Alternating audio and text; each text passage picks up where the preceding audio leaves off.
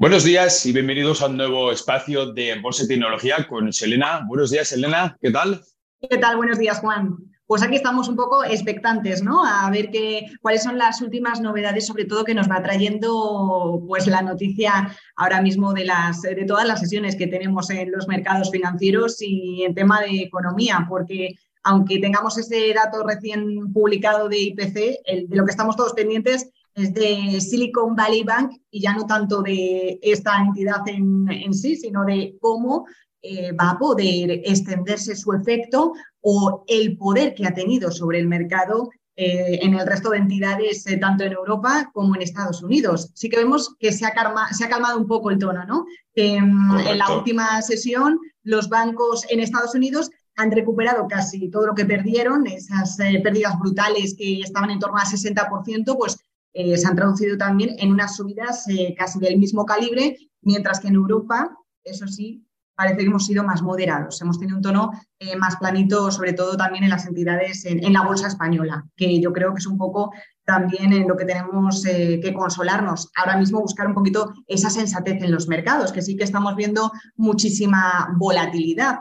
atención al dato, que hemos tenido hasta 465 mil millones de dólares eh, que se han movido en bolsa en apenas horas, con todo esto de Silicon Valley Bank. También otra vez a los activos refugios, ya lo hemos visto en el caso de los bonos, el oro, eh, que han ido los inversores eh, en la búsqueda con esta desesperación. Y, ya no solo eso, sino que a la par otras grandes entidades financieras al otro lado del Atlántico, pues un JP Morgan, un Bank of America, se están llenando los bolsillos también en cuestión de días con todo esto de Silicon Valley Bank. Claro, y además lo que estamos hablando hoy de Silicon Valley Bank va muy en línea en, el, en tu espacio, en bolsa y tecnología, porque lógicamente es un banco que cotiza en bolsa, hemos visto los movimientos que tenía en bolsa, pero también afecta muchísimo a las empresas tecnológicas. Y también es una cosa que hablábamos antes de empezar la grabación, y es que si realmente puede haber riesgo sistémico a otros bancos. Claro, yo en mi opinión, ya lo hemos visto en la sesión de ayer, la sesión de ayer martes, como los bancos, como tú decías, han recuperado una barbaridad todo lo que lleva perdiendo. Hemos visto recuperaciones en Estados Unidos de más de un 40 y un 50% en bancos. Pero claro, yo aquí lo que sí que creo, y esto me, me gustaba comentar contigo, es precisamente, yo creo que más que riesgo sistémico, aquí lo que había miedo es de que cayeran todas esas startups o empresas tecnológicas, porque al final es lo que ha hecho el, la Fed en Estados Unidos, que lo que ha hecho rescatar a los depositarios sino al banco. Porque claro, el problema ya no era tanto si había un riesgo sistémico de bancos que lo pueda haber. El problema es que si caían todas las startups en Silicon Valley, ahí sí que habría un problema gordo porque eran más de 300.000 empleos directos que estaban en juego. Entonces ahí había un, un riesgo muy, muy grande en las empresas tecnológicas. Claro, fíjate Juan, de lo que se ha llegado a hablar, ¿no? Estamos eh, mucho comentando en el mercado que estamos de nuevo ante una crisis en el sector financiero, pero hay quien ha llegado a comparar esto, esta situación, ¿no? Vamos a decirlo, porque no queremos hablar de crisis, no queremos ser tan escandalosos en este caso, vamos a mantener un poco la prudencia. Eh, sí que hay expertos que lo han equiparado más a no Lehman Brothers, ni mucho menos, pero sí que han dicho que recuerda esa crisis de cajas de ahorros ¿no? de los años 80 en Estados Unidos, en los que fueron muchas entidades pequeñas, ¿no? de mediano tamaño y regionales, en este caso las que quebraron en esa época, pero hay otros que lo han comparado, eh, lo han llamado directamente como una crisis del sector tecnológico. ¿Por qué? Porque estamos hablando de que Silicon Valley Bank era eh, uno de los principales financiadores de todas estas eh, startups eh, que se han eh, eh, pues ido formando años atrás. O sea, dicen que ahora ya, no, ya no solo que los mayores depositantes de dinero en esta entidad eran tecnológicas o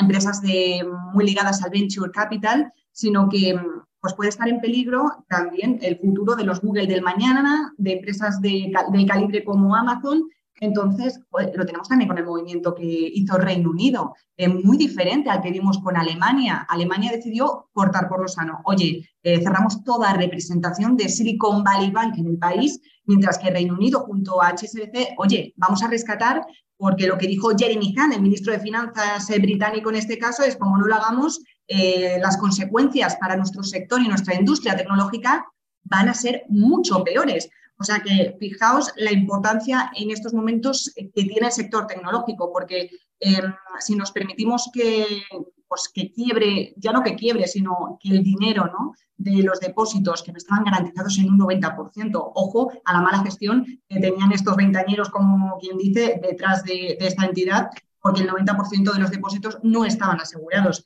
vamos a ver lo que hubiese pasado eh, para la industria, que no ha empezado precisamente 2023, ya lo decimos siempre, con muy buen pie. Llevan más de 100.000 despidos en apenas tres meses. O sea, yo creo que esto eh, lo hubiese terminado de tumbar. Sí, sí, totalmente. Y además aquí se muestra, por lo menos a mi parecer, aquí vemos la importancia que tiene el sector tecnológico a medio largo plazo en el crecimiento de un país, tanto en Estados Unidos como en Inglaterra. Lo he comprado por una libra de manera simbólica, igual que se hizo aquí en, uh, lo hizo la Caixa con el Banco de Valencia, también hace muchísimos años, lo compró por un euro. Pero al final ya no es, uh, ya no creo que sea, o sea, lo importante no es salvar al banco, es salvar a la industria tecnológica, que al final, lógicamente, es el, el, futuro a medio y largo plazo de las, de las compañías. Fíjate también cómo o sea, la, la, vuelta que ha dado esto, porque si recuerdas, o esto lo hablamos también, eh, uh, la Fed ya se hablaba de que pudiera rebajar ese tono agresivo. La, semana, la última vez que hablamos tú y yo, claro, se decía que eh, Jerome Powell podía subir 50 puntos básicos las, uh, los tipos de interés. Pero claro, con este entorno que tenemos ahora, con la, quiebra de Silicon Valley Bank, con los datos de inflación que conocimos ayer del 6, uh, que había pasado el 6,46, claro, esto cambia el entorno de una manera brutal. Fíjate eh, que lo comentábamos, es cierto, hace una semana cómo puede cambiar todo. En el mercado que viene hablábamos de que eh, pues el panorama parecía que se iba a mantener un poco en línea, ¿no? que la importancia, me comentabas, estaba sobre todo en esos datos de empleo también en Estados Unidos.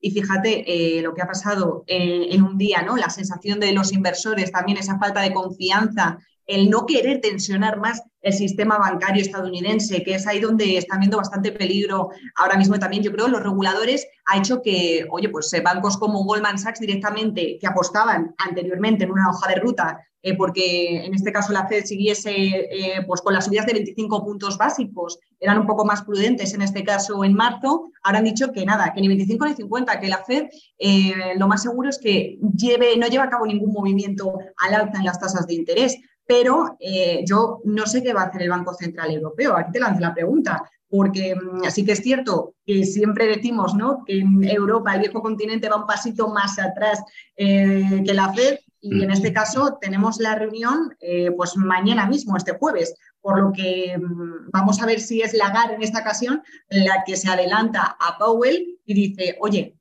en lugar de subir 50 puntos básicos, que yo lo dudo, ¿eh? yo creo que si ya lo anunció en, la anterior reunión, pues va a mantener un poco esa hoja de ruta, porque mm. ella es muy cauta y, rara vez da un mensaje, ¿no? Siempre nos deja ahí mucho con las eh, dudas y la expectativa de qué es lo que va a hacer en las siguientes reuniones. Pero yo sí que creo que va a contener el ritmo mucho antes de lo que esperaba hacerlo por, por, el escenario que tenemos, sobre todo de inflación. ¿eh? Yo creo que mm. van a darse cuenta de que hay que empezar a relajarse.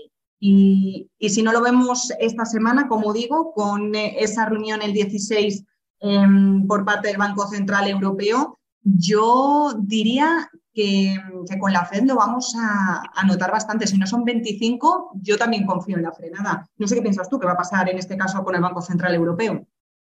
Yo en el Banco Central Europeo es una cosa que me han preguntado además varias gente durante esta semana porque salió, eh, salió el Banco de Alemania a hablar, salió el Banco de Inglaterra, ha salido Jerome Powell y la Fed no ha dicho nada durante esta semana. Y claro, no dice nada porque hay cuatro días en los que no pueden hablar para no dar pistas de lo que van a hacer, el, lo, que van a hacer lo que van a hacer los jueves, lo que van a hacer mañana. Pero claro, aquí yo creo, aquí hay dos partes. Una es que lo que muchos esperaban en, Estados Unidos es que la dureza de la Fed iba a seguir hasta que no vieran que algo ardía. Y ya ha ardido algo. En este caso, el, el, el Silicon Valley Bank y se ha llevado varios por delante. Pero claro, en uh, Europa no hay ese riesgo sistémico que comentábamos al principio. No ha habido ese contagio, aunque sí que hay diferentes voces que dicen que puede haberlo por alguna otra parte. Yo creo que es más cuestión de que no cunda el pánico y no empiecen a retirar depósitos, porque entonces sí que tendremos un problema. Pero yo creo que por lo menos la decisión, como lo que tú has dicho, como ya lo habían comentado antes, yo creo que ahora mismo sí que vamos a ver 50 puntos básicos por parte del Banco Central Europeo, porque no es algo que esté afectando a Europa realmente o de manera directa, mejor dicho. las connotaciones que, las, eh, la dimensión que pueda tener Silicon Valley Bank en Europa está muy limitada, está limitada a Reino Unido y, y, poco más, un poquito más. Entonces yo sí que creo que aquí en el Banco Central Europeo van a continuar con 50 puntos básicos, pero quizá sí que cambie las tornas para próximas decisiones. Sí que habíamos planteado 50, 50, 25, 25. Igual sí que cambie, igual los 25 sí que los vemos más cercanos, viendo también cómo se mueva Estados Unidos y la FED. Pero yo creo, yo creo que esos 50 puntos básicos los podemos tener encima de la mesa porque tendría sentido. Quiero decir, tenemos una inflación muy desbocada. Claro, el problema ahora en Estados Unidos también es uno, que es que ellos van a reducir la tasa o esperar, lo que se espera es que reduzca la tasa a 25 puntos básicos, pero tienen una inflación muy alta. Nosotros la tenemos al 6, pero es que ellos la tienen al, al 6, perdón. Pero claro, nosotros la tenemos muy alta. El 6 son tres veces más del objetivo de inflación que hay. Claro, hay una situación complicada que a mí no me gustaría estar, como dice mucha gente, ni en el sitio de Powell ni en el sitio de Lagarde. Por favor. Claro, el caso es que eh, es eso, ¿no? Muchas veces decimos, oye, el mercado, perdón, el mercado se está quejando mucho de qué es lo que pueden hacer, eh, de que, oye, que tienen que bajar un poco ya el tono, que se está resintiendo en la economía que, bueno, pues que se está empezando a sentir, pero es que las opciones, si no, para contener la inflación son pocas. Y volviendo un poco a la peculiaridad, ¿no? De, Silicon Valley Bank y por qué hablamos tanto de que, oye, que no es un banco al uso, que no tiene nada que ver con el tipo de negocio que tienen otras entidades europeas, eh, en España en concreto, que se ha dicho mucho, oye, está en peligro el ahorro de los españoles. Eh, pues no, el mensaje es que no y, básicamente, aparte del negocio que estaba muy centrado ¿no? en, esa financiación también de startups, eh, era un banco más de nicho, eh, ni siquiera se sometía a test de estrés. Creo que tenía un modelo de negocio muy diferente y además una peculiaridad. En este caso, Silicon Valley Bank tenía una posición negativa respecto a, los, a las subidas de tipos de interés tanto en el pasivo como en el activo. y eso es algo que dice, vamos, que dista ya muchísimo con el resto de modelos de negocio de todas las entidades. Eh, hablábamos eh, de que precisamente el sector financiero iba a ser uno de los más beneficiados también este año por esas subidas de tipos. ¿Cambia esto ahora el escenario? No, porque es un modelo de banco diferente. Claro, eso es una cosa que también he escuchado o también la he leído varias veces. Es que yo, pues lo leía por Twitter, muchísimos, muchos comentarios. Es que yo Bank no lo conozco, es que es un banco pequeño es cierto que no lo conocemos, entra dentro de la categoría de bancos que no son los bancos como conocemos, o sea, los grandes bancos de Estados Unidos.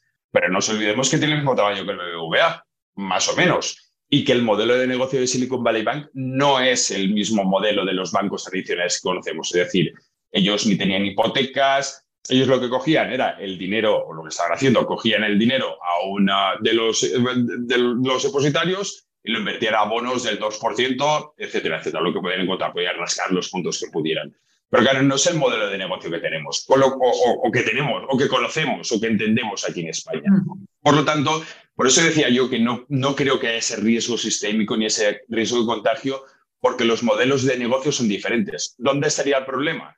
El problema sería si todos los depositantes cundieran el pánico a nivel global y todo el mundo quisiera sacar el dinero del banco en los bancos no hay dinero para... O sea, el dinero que tenemos en el banco no está. Hay un porcentaje muy pequeñito. Con lo cual ahí es donde crearíamos ese problema. Pero vamos, no creo que, realmente exista ese riesgo que se pueda contagiar una parte de, de, los bancos que hemos comentado anteriormente a los bancos que tenemos y que el sector financiero continúa teniendo potencial. Claro, es que fíjate, al final sí que es cierto que esto no ha sido una crisis de solvencia, ¿no? Ha sido una crisis de liquidez. Estamos hablando que al final eh, esto es lo que han hecho mal, es que tenían eh, pues eh, la el exceso, vamos a decir, de esos depósitos, pues depositado, valga la redundancia, en activos de inversión, o sea, en, activos a largo plazo, que les han dado unas rentabilidades bajísimas y se han visto con que, ¿qué hacemos ahora? O sea, no tenemos dinero, pues nos hemos visto en esta situación que yo espero que sea de manera aislada, pero volviendo a la confianza. Yo creo que, de hecho, Moody's es por donde dice que van a ir los tiros. Dice, si hay riesgo de contagio, ¿no? En este caso, eh, la agencia de calificación de riesgo pues dice que, que, puede extenderse a Europa, pero no tanto por el tipo de crisis o que estemos ante un nuevo Lehman Brothers, sino que aquí el problema va a ser otra vez que se tensione demasiado el sistema bancario estadounidense, que esto se traduzca en una falta de confianza en los inversores y que consideran que en el caso de Europa, eh, a su vez, va a significar que el coste de financiación vuelva a subir y ya eh, estamos bastante preocupados. Em, oye, que sería fantástico que eso también se tradujese en una subida a las remuneraciones de los depósitos, en el caso de España. Pero bueno. Ojalá, ojalá. Vamos a ver cómo evoluciona porque tampoco, eh, yo por ejemplo no me quiero pillar los dedos, como vemos aquí el escenario cambia muchísimo de unos días a otros y ya no te digo de una semana a otra. Y volviendo a lo de las empresas del sector tecnológico, yo estaría muy pendiente, sí que hemos visto al Nasdaq en la última sesión con muy buen tono, eh, en positivo, ha recuperado, bueno, es que de hecho, este, eh, a principios de semana, cuando un poco estábamos en el pleno auge, ¿no? ya metidos en faena con todo lo de Silicon Valley Bank, a mí me sorprendió como cuando estábamos en la apertura de, Wall Street, todo en negativo, eh, una hora después ya estaba Wall Street en positivo. O sea, es que estaba cotizando em, con ganancias, mientras que en Europa la sangría era brutal. Ojo a esa falta de confianza aquí, eh, que yo creo que somos peores que en este caso en Estados Unidos. Y para que nos hagamos una idea de, esta relevancia, eh, compañías como Fiber, la de ciberseguridad Evo, han reconocido ya que tenían exposición a Silicon Valley Bank eh, a través de depósitos. O sea que nombres muy comunes y todos los que no se hayan todavía eh, destapado de empresas tecnológicas estaban detrás de este banco. Ojo, porque yo creo que en los próximos días vamos a tener sorpresas.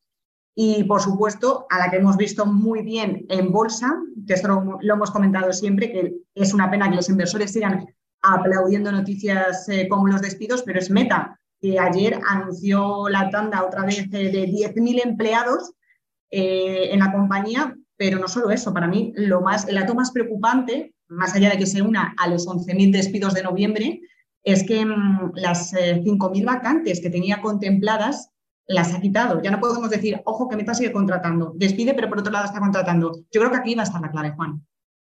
Sí, sí, no, sin, sin lugar a dudas, yo creo que lo que nos queda de semana y la semana siguiente va a ser una semana clave para las empresas tecnológicas tanto para el sector tecnológico, como has dicho, eh, puede haber más despido, empresas que puedan estar implicadas en la evolución que puedan tener. Creo que puede ser una semana muy intensa, lo que nos queda la semana, que nos queda todavía media semana, y la semana siguiente. Por lo tanto, yo creo como muy bien has dicho, estaremos muy pendientes de todo lo que vaya ocurriendo, estaremos muy al tanto de todo lo que vaya sucediendo y te escucharemos en Capital Radio, sin lugar a dudas, por las tardes y las apariciones que hagas. Muchas gracias, Serena, por tu tiempo y nada, un placer como siempre. Gracias. Hasta luego. Buenos días.